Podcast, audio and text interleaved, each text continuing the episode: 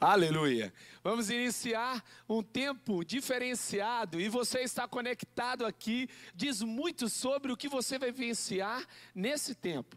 Eu quero compartilhar com você algo que Deus já veio fazendo durante esta celebração. Você crê que Deus realiza milagres? Você crê que Deus está fazendo algo extraordinário? Então eu quero começar aqui contando o testemunho da Cláudia. A Cláudia já compartilhou conosco que durante a oração com o pastor Júlio Florencio, Deus trouxe ao coração dela já uma paz que excede o entendimento. Ela acordou com ansiedade, mas Deus trouxe paz. E também a Flávia já tomou posse daquilo que Deus está ministrando ao coração dela e falou assim: Eu creio que Deus está trazendo cura e restauração e paz ao meu casamento. É assim, enquanto Deus está ministrando a palavra, enquanto você está recebendo a palavra, a sua expectativa e a sua fé vai de fato trazer para você aquilo que está sendo liberado aqui, e aí vai alcançar sobre a sua vida.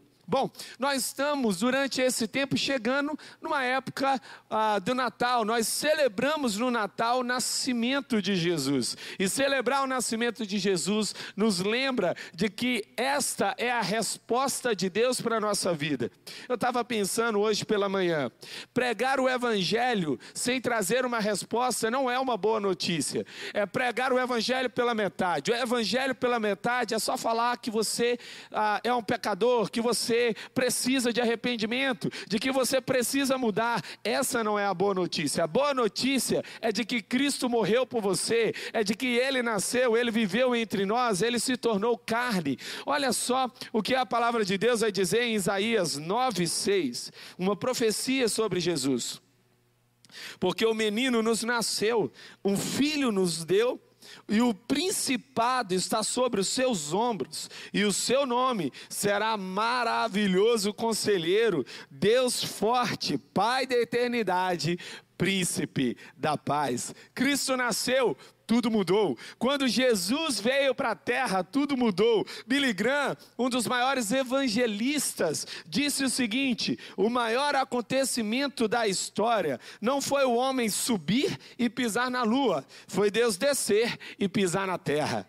Esse é o maior acontecimento da história. Nenhuma ciência é capaz de nos dar o nível de alívio para a ansiedade, a cura para a alma, a restauração de espírito que a presença de Jesus Cristo trouxe para a nossa vida. Tanto aconteceu que Jesus marcou o mundo ocidental em ascer e descer, antes de Cristo e depois de Cristo. Dessa forma, nós nos lembramos que a nossa vida também é ascer e descer, antes de Cristo e depois de Cristo. O que pode acontecer na sua vida depois que Cristo entrar na sua história? Talvez o maior acontecimento da sua vida não foi você ter vindo para a terra, mas foi Cristo nascer no seu coração, foi Cristo existir no seu coração e mudar a sua história. Herman Bevink diz o seguinte, um teólogo holandês: Nós precisamos de um Cristo que seja três ao mesmo tempo. Nós precisamos de um profeta que nos pregue a palavra de Deus, de um sacerdote que nos reconcilie com Deus e de um rei que, em nome de Deus, nos governe e proteja, sendo Ele mesmo profeta, sacerdote e rei. Ele faz com que nós também sejamos profetas, sacerdotes e reis para seu Deus e Pai. A vinda e a vida de Cristo na terra são para cumprir uma missão que o Pai designou para ele. Em Apocalipse 3:8 diz assim: "Do cordeiro que foi morto desde a criação do mundo". Ei, deixa eu te contar uma coisa aqui, bem relevante sobre a sua vida. A palavra de Deus diz que Cristo ele nasceu, ele morreu, ele foi sacrificado antes da criação do mundo, você entende isso? Que antes do evento histórico, a, a entrega de Cristo antecedeu o momento da história da humanidade.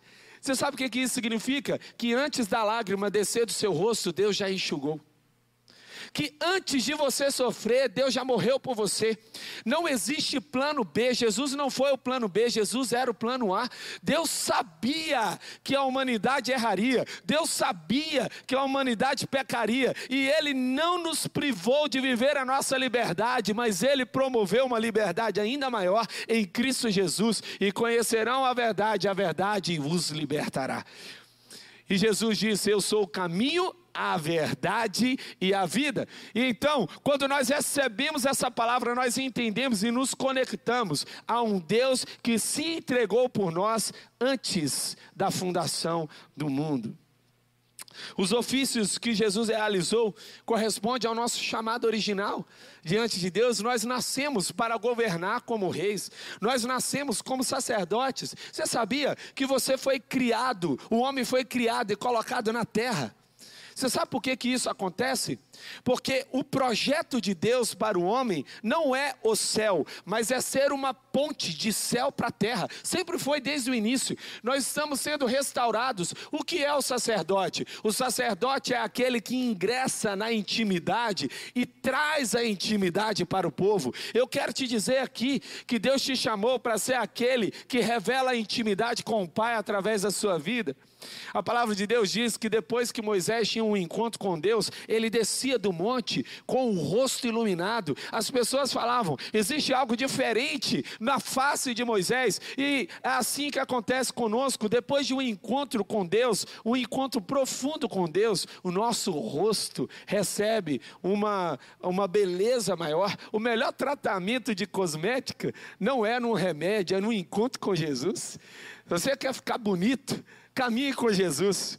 Veja, ele, ah, esse cumprimento de Jesus nos mostra o cumprimento da revelação no Antigo Testamento. Em Apocalipse 1, versículos 5 e 6, diz assim: E da parte de Jesus Cristo, que é a fiel testemunha, o primogênito dos mortos, e o príncipe dos reis da terra, aquele que nos ama e em seu sangue nos lavou dos nossos pecados e nos fez reis e sacerdotes, para Deus e seu Pai, a Ele glória e poder para todos sempre. Amém. Essa é a versão Almeida corrigida. Você sabe por quê?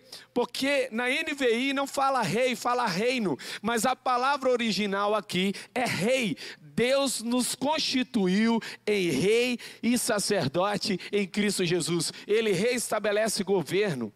Ele te deu poder para governar, Ele te deu poder em Cristo para exercer governo na terra e para ser um sacerdote, aquele que diz assim: que seja feita a tua vontade aqui na terra, como é no céu. Venha o céu, venha o teu reino. Aqueles que são sacerdotes trazem o reino, trazem a realidade do céu.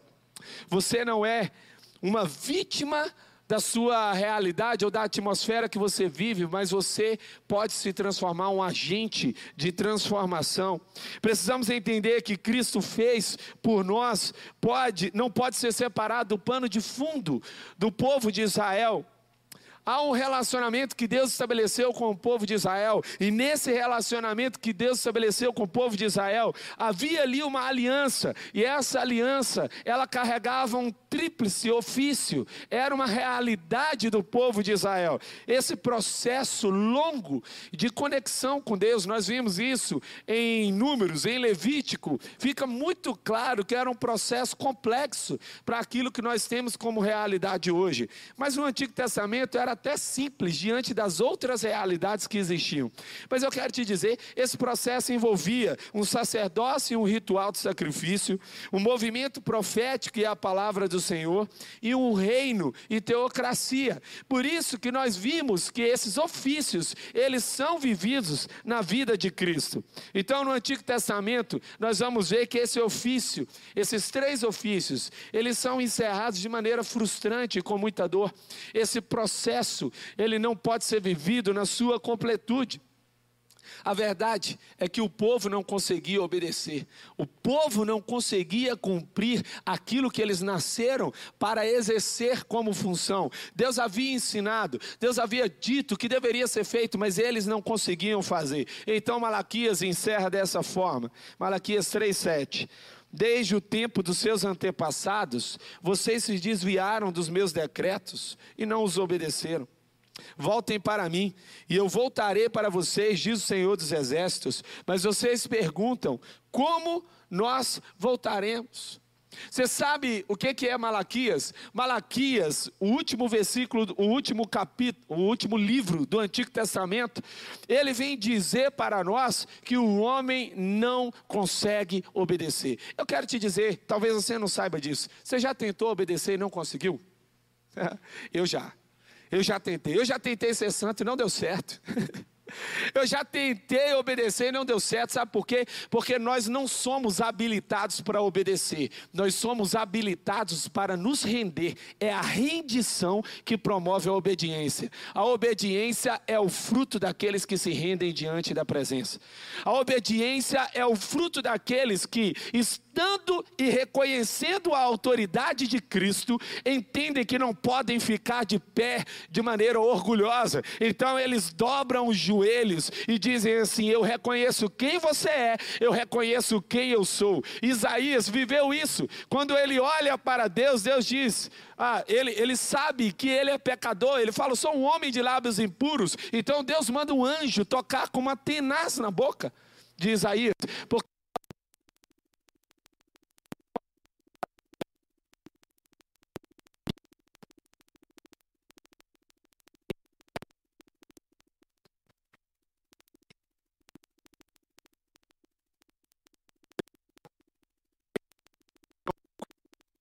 quê? Porque só em Cristo Jesus nós podemos vivenciar isso. Jesus nos dá uma chave. Você sabe que a chave ela é muito poderosa, apesar de ser pequena. A chave sempre é menor do que a porta e a porta é sempre menor do que o ambiente que reserva. Presta atenção no que eu vou te dizer aqui agora. Uma chave espiritual abre uma porta para uma realidade maior. Eu quero declarar aqui sobre a sua vida que em cada uma das mensagens que vamos viver nessa série chamada Jesus é tudo, cada uma dessas chaves, elas vão abrir uma nova realidade sobre você. Você vai acessar um ambiente, uma atmosfera que ainda você não vive e que você ainda não conhecia. Em João 15, no versículo 5, 5, Jesus diz: Porque sem mim nada podereis fazer. Observa, esse mundo diz: Você pode tudo. Jesus diz: Você não pode nada sem mim. Nesse mundo diz: Viva! Na, aqui, através da palavra de Deus, nós recebemos morra, porque o projeto de Deus não é um projeto de independência, mas é um projeto de quebrantamento, dependência e de conexão com Cristo. E aí, nós vamos ver o apóstolo Paulo em Filipenses 4,13 dizendo: Posso todas as coisas naquele que me fortalece. Você não pode nada sem Jesus e você pode tudo com Jesus. Essa série de mensagens, então, é baseada nesses três ofícios de Jesus, é baseada no ofício e é apontada para Jesus. Eu queria que você declarasse aí sobre a sua vida: Jesus é tudo. Declare onde você estiver: Jesus é tudo, Jesus é tudo. Eu quero vivenciar tudo que Jesus tem para mim. E durante essa série, nós vamos tocar em três temas: Jesus, o Rei de amor. Jesus, o profeta da promessa, e Jesus, o sacerdote da reconciliação. A mensagem então do Antigo Testamento vai nos trazer sobre a necessidade de vivenciar esses três ofícios. E hoje nós vamos tocar no primeiro ponto: Jesus, o Rei de amor. No Antigo Testamento traz um anúncio do governo de Deus sobre o povo de Israel. No Novo Testamento traz sobre o reinado de Cristo, sobre o seu governo sobre toda a humanidade. Sabe, Jesus ele não nasceu como um rei que Israel esperava, porque Israel esperava um rei no sentido estatal, no sentido de governo humano. Jesus nasce numa manjedoura, porque ele mostra que ele é um rei de um tipo diferente, ele é um rei que é servo, ele é um rei que serve. E então, em Marcos 10, 45, a palavra de Deus diz: Porque nem mesmo o filho do homem veio para ser servido, mas veio para servir e dar a sua vida em resgate por muitos. Este versículo, ele descreve o primeiro ministério de Cristo na terra. Quando Jesus veio em forma humana, ele assumiu a posição de servo. Em Colossenses 1, versículos 13 e 14, vai nos dizer o que isso fez conosco. Olha só. Pois ele nos resgatou do domínio das trevas e nos transportou para o reino do seu Filho amado, em quem temos a redenção, a saber, o perdão dos pecados. Você entendeu o que aconteceu aqui? Deus te tira de um lugar onde você é dominado e Ele te coloca no lugar onde você reina. Ele te coloca no lugar onde Ele preparou para você. Deus te transporta de lugares de domínio, de trevas e de aprisionamento e de escravidão. E Ele te conecta a um lugar de liberdade, de poder, de reino e de glória. Deus deseja restaurar a sua identidade de filho. Como filho do rei, ele te fez governar debaixo da sua autoridade. João Calvino, um teólogo e escritor cristão francês, diz assim: Quando alguém dentre nós ouve que o reino de Cristo é espiritual, Animado por esta afirmação, transporte-se a esperança de uma vida melhor, e já que agora se acha protegido pela mão de Cristo, espere a plena frutificação dessa graça no mundo vidouro. O governo de Cristo não se estabelece então numa perspectiva humana, mas estabelece numa perspectiva do nosso coração. Somos restaurados em nossa identidade e nós assumimos aquilo que Jesus nos ensinou. Veja, quando nós olhamos na perspectiva humana, talvez essa frase faça sentido para você. Toda criança quer ser homem, todo homem quer ser rei. Todo rei quer ser Deus, só Deus quis ser criança. Só Deus escolheu uma posição diferente, sabe por quê? Porque governo para Deus não significa controlar pessoas.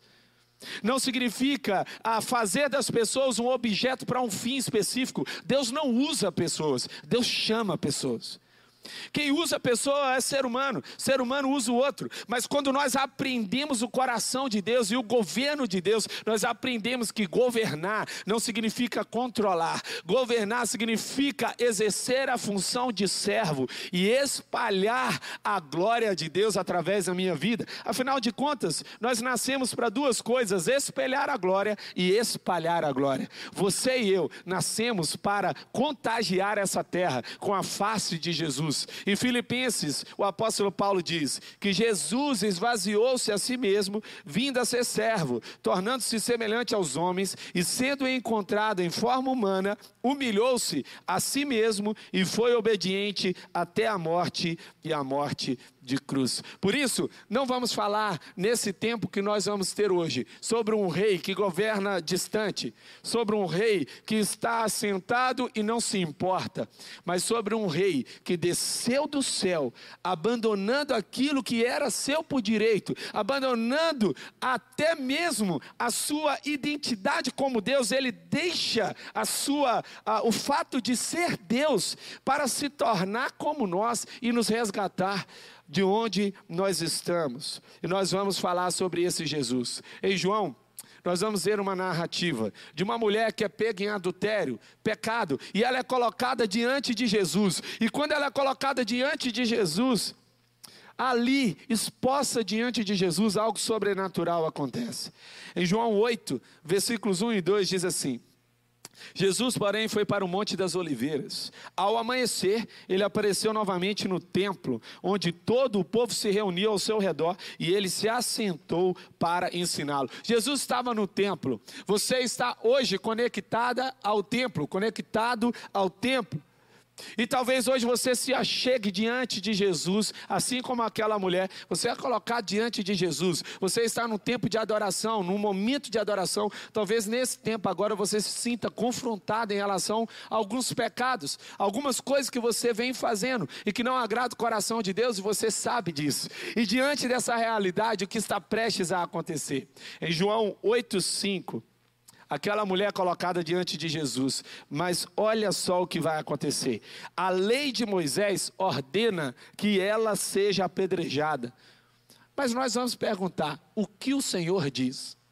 Os fariseus estavam armando uma armadilha. Eles estavam armando uma situação para pegar Jesus. E quem sabe você não recebeu pedrada por causa dos seus erros, ou você atacou pedra por causa do erro de alguém. Quem sabe essas coisas não aconteceram sobre você. Mas a pergunta mais importante agora é: o que Jesus diz sobre isso? Vamos ver então e aprender com o coração de Jesus nessa situação. Jesus, o Rei de amor, primeiro, ele tem como alvo, o alvo de Jesus é a sua restauração. O alvo de Jesus é restaurar você. O foco de Jesus ali é impressionante. Veja só o que vai acontecer em João 8,6. Mas Jesus inclinou-se e começou a escrever no chão com o dedo. Jesus se inclina diante daquela situação. A mulher é colocada diante de Jesus, ela é arrastada diante de Jesus. Olha só o que diz em João 8, versículos 3 e 4. Fizeram-na ficar em pé diante de todos e disseram a Jesus: Mestre, esta mulher foi surpreendida em adultério. Imagina essa cena, ela foi arrastada e colocada em pé diante de Jesus. A intenção era expor a intenção era colocar aquela mulher diante de Jesus para expor, mas Jesus se inclina, porque ele não estava indiferente à situação da mulher, nem ao erro, porque ela havia errado, e nem também à realidade que estava à sua volta. Jesus se inclina. Sabe por quê? Porque o foco de Jesus não é te acusar, é te restaurar. O foco de Jesus é te restituir. Ele se inclina porque ele não se importa com a acusação que as pessoas estão fazendo. Ele conhece a sua realidade, seu coração. A melhor coisa que poderia ter acontecido com aquela mulher, sabe qual era? Foi ter sido encontrada em pecado a melhor coisa. A pior coisa que poderia ter sido acontecido com ela, sabe o que era? Era permanecer em pecado, não ter sido encontrado não ter encontro com Jesus. Talvez hoje você está lutando contra aquilo que te expõe, mas você precisa lutar contra aquilo que te deforma. Você precisa lutar contra aquilo, não que te coloca diante de Jesus como um pecador, mas é aquilo que te impede de chegar diante de Jesus como um pecador. O nosso maior problema não é, de fato, o que as pessoas estão falando. O maior problema daquela mulher não era os fariseus. O maior problema dela era o pecado. Em Tiago 5, no versículo 16, portanto, confesse os seus pecados uns aos outros e orem uns pelos outros para serem curados. A oração de um justo é poderosa e eficaz. Então, se você está em pecado, confesse para alguém, peça ajuda, ore, nós temos o nosso ministério 30 semanas, ano que vem vamos voltar, estamos nele também no online. E nós aprendemos no 30 semanas o poder da confissão. Precisamos ter alguém junto conosco e caminhando junto conosco. Mas aqui é uma situação interessante. Jesus se inclina e escreve no chão, e a pergunta é: o que ele estava escrevendo no chão? Alguns vão dizer o pecado dos outros, o pecado daqueles que estavam acusando. Eu vou te dizer o que, que Jesus estava escrevendo no chão: nada. Sabe o que ele estava fazendo? Nada. E você sabe qual é a parte mais poderosa dele não estar fazendo nada? Significa que ele não estava se importando com a acusação. Olha só o que, que Jesus faz com o seu pecado se você se coloca diante dele como arrependido. Miqueias 7,19. De novo, terás compaixão de nós? Pisarás as nossas maldades e atirará todos os nossos pecados nas profundezas do mar. Esse é o nosso Deus, ele joga nas profundezas do mar. Que você seja jogado diante de Jesus, o Rei de amor. Um segundo princípio que nós aprendemos com Jesus: o agir de Jesus está em sua proteção. O agir de Jesus está em sua proteção. Acontece, Jesus está se inclinando. Mas agora em João 8,7, Jesus se levanta, veja só, visto que continuavam a interrogá-lo, Ele se levantou e lhes disse: Se alguns de vocês estivessem em pecado, seja o primeiro a atirar pedra. Observa, Jesus está aqui inclinado, mas ele se levanta, ele se coloca em pé. Ele não está olhando para a mulher, ele está olhando para quem está à volta, ele está olhando para aqueles que estavam acusando. A fala de Jesus não era para aquela mulher. Eu quero te dizer aqui, nessa manhã, ou talvez tarde, noite, onde você estiver, eu quero declarar aqui sobre a sua vida. Se você é jogado diante de de Jesus como pecador, ele se levanta como rei para te proteger. Ele se levanta diante da acusação, porque Deus, ele trouxe Jesus Cristo para nos resgatar, ele nos enviou Jesus para nos resgatar. Olha só que Zacarias vai dizer, Zacarias 3:1, sobre o projeto do inimigo contra nós.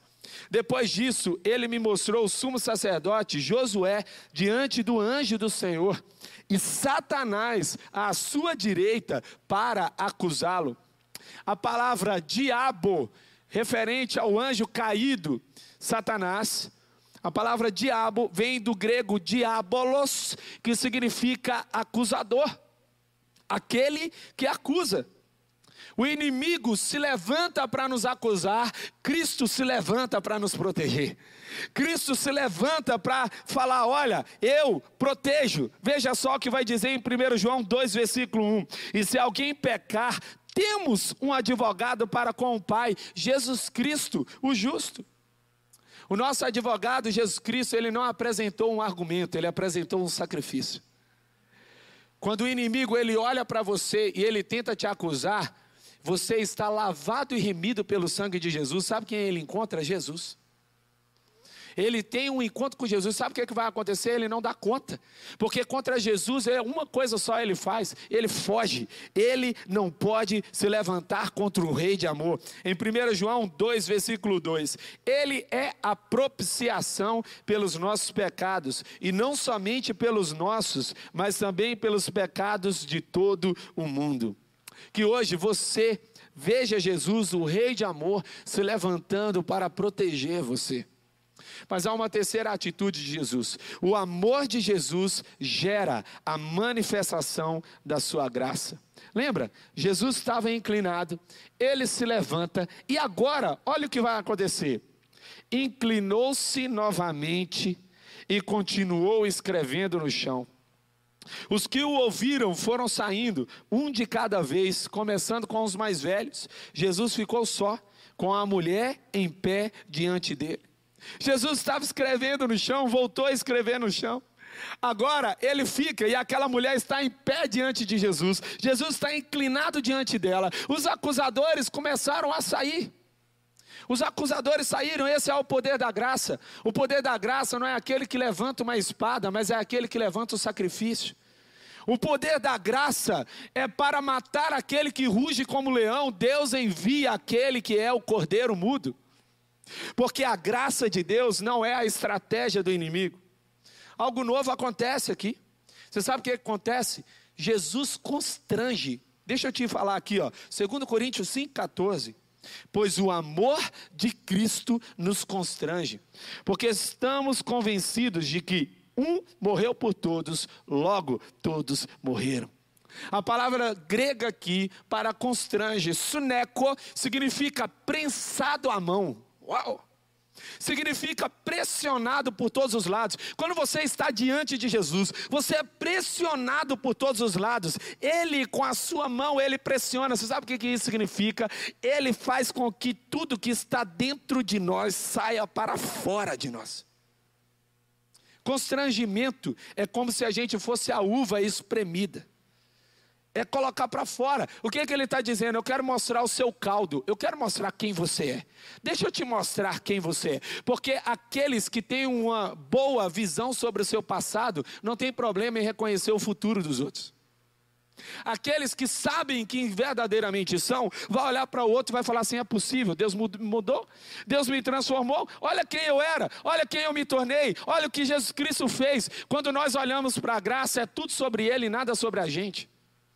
É tudo sobre o que ele fez. Não tem nada a ver com o que a gente consegue fazer ou não. Então só há uma forma de olhar para o outro, olhar com amor e compaixão. Uau! O que nos faz diferente é o amor de Cristo. eu e você, não temos diferença nenhuma, nenhuma, nenhuma, nenhuma. Só o amor de Cristo é o que nos diferencia.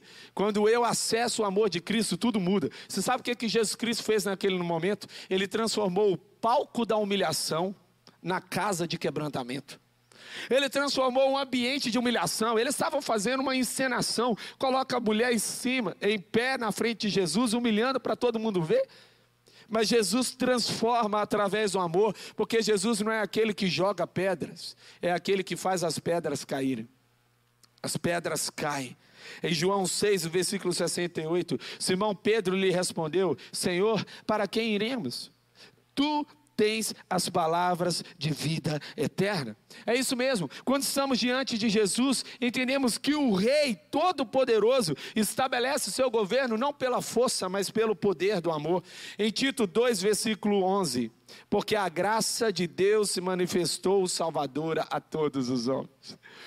Você sabe qual é a diferença da graça que salvou e pode salvar, a graça que pode salvar todos os homens? A diferença está no fato da fé que você aplica. Se você aplica na fé que pode salvar todos os homens, você alcança essa fé que pode salvar você. Então, através dessa realidade, não permita que você seja apenas jogado diante de Jesus, apenas sendo, uh, sendo exposto em relação ao seu pecado, mas se está diante de Jesus, permita que Ele te proteja. Se está sendo protegido por Jesus, permita que agora a graça se manifeste diante de você. E eu quero fechar esse tempo dizendo a última atitude de Jesus. Você se lembra? Jesus se inclinou e quando ele se inclinou, ele ignora a acusação, ele se levanta. E quando ele se levanta, ele protege aquela mulher, mas ele se inclina novamente. E quando ele se inclina novamente, ele revela o poder da sua graça e deixa somente ela e ele a sós. Agora, olha o que, que acontece em João 8, 10, 11. Então Jesus pôs-se de pé, novamente ele se levanta e perguntou-lhe: mulher, onde estão eles?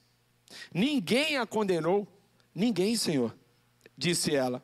Declarou Jesus: Eu também não a condeno. Agora vá e abandone sua vida de pecado. Eu quero que você imagine comigo o que, que aconteceu aqui. Presta só atenção. Jesus estava inclinado, a mulher estava de frente para ele. Pela primeira vez, Jesus fala com ela. É a primeira vez que ele fala com ela. E quando ele fala com ela, ele levanta o seu olhar, ele se coloca em pé. Agora eu imagino Jesus olhando olho a olho com ela. Você sabe quando você tem um encontro com a face de Jesus, você sabe o que, é que você descobre? Você descobre que tem destino e você descobre que você pode ser livre. Você descobre que a sua vida é sobre ir e sobre abandonar aquilo que te prende, sobre abandonar uma vida de pecado, e essa foi a resposta de Jesus: Eu não a condeno, vá e não peque mais. Esse destino, essa palavra, o Rei de amor, é isso que ele faz conosco. Hoje Jesus deseja se levantar olho a olho com você e eu quero que você feche seus olhos agora nesse momento. Imagine Jesus Cristo olhando nos seus olhos, olhando nos seus olhos e dizendo o seguinte: Eu também não te condeno, agora vá e abandone a sua vida de pecado. Você consegue ouvir isso e sentir a presença de Jesus nesse momento com você, declarando sobre a sua vida que esse rei deseja governar o seu coração? Você entende isso no seu coração? Eu queria que nesse momento agora, você permitisse que o Espírito Santo fosse conduzindo você a essas duas realidades. O Rei de amor deseja estabelecer o seu reino no seu coração, te dando liberdade para ir e viver a vida, cumprindo o propósito pelo qual você nasceu. E também receber poder para vencer o pecado e tudo o que te aprisiona.